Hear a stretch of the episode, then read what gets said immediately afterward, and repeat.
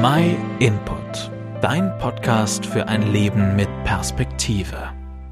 Stell dir mal vor, du sitzt in einer Veranstaltung in einem offiziellen Hörsaal der Stadt mit einem Vortrag zu einem Thema, das dich brennend interessiert. Du hast dich selbst vorher mit dem Thema auseinandergesetzt, bist weit zurückgegangen und hast nach dem Ursprung des Themas gesucht und fühlst dich jetzt wirklich gut vorbereitet. Eigentlich wartest du nur noch darauf, dass dein vorhandenes Wissen noch erweitert wird.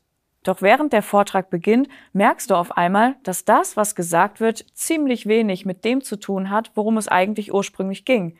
Es wird am Thema vorbeigeredet. Ich denke, eine ähnliche Situation findet man bei vielen Festen, die jedes Jahr gefeiert werden. Kaum einer weiß, was eigentlich gefeiert wird, was der Ursprung des Festes ist und warum an bestimmten Traditionen festgehalten wird. Und wenn man sich mal mit dem Ursprung beschäftigt, dann kann man sich eigentlich nur verwirrt fragen, was unsere heutigen Traditionen noch damit zu tun haben. Der Dreikönigstag am 6. Januar als eines der ältesten christlichen Feste bildet da wahrscheinlich keine große Ausnahme. Für die meisten von uns ist er einfach ein Feiertag, der einem die Möglichkeit bietet, nach den turbulenten Weihnachts-, Silvester- und Neujahrstagen zur Ruhe zu kommen und abzuschalten. Es ist der Tag, an dem singende Kinder durch die Straßen gehen, Spenden für Bedürftige sammeln und wo die aktuelle Jahreszahl mit den Buchstaben C, B, M an die Türen geschrieben wird. Auch hier wird schnell am Ursprung vorbeigelebt, weil ihn einfach niemand mehr kennt. Um den Ursprung von diesem Fest zu verstehen, muss man sehr weit zurückgehen. Man muss sämtliche Legenden, die sich im Laufe der Jahrhunderte angesammelt haben, hinter sich lassen und in der Bibel nachschauen, was dort über diese Männer steht, die heute als die drei Könige bekannt sind. Und hier, in der ältesten Quelle, die über dieses Ereignis berichtet, erfährt man auf einmal, dass nicht die Männer an sich die Hauptrolle spielen, sondern derjenige, den sie versuchten zu finden. Weder die Anzahl der Männer, noch ihre Hautfarbe, noch ihre Namen oder ihr Alter werden an dieser Stelle erwähnt. Wichtig scheint nur die Frage, die sie stellten, während sie auf der Suche waren. Sie fragten, wo finden wir den König der Juden, der kürzlich geboren wurde?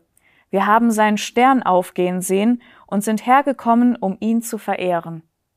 Sie wussten, dass es da einen König gab, den sie zwar nicht kannten, für den es sich aber lohnte, seine Heimat zu verlassen, viele Unbequemlichkeiten auf sich zu nehmen und mit Geschenken zu kommen, um ihm Ehre zu erweisen.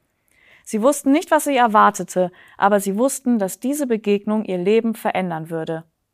Der König, den sie fanden, war Jesus Christus, der Sohn Gottes. Er ist die Person, um die es geht.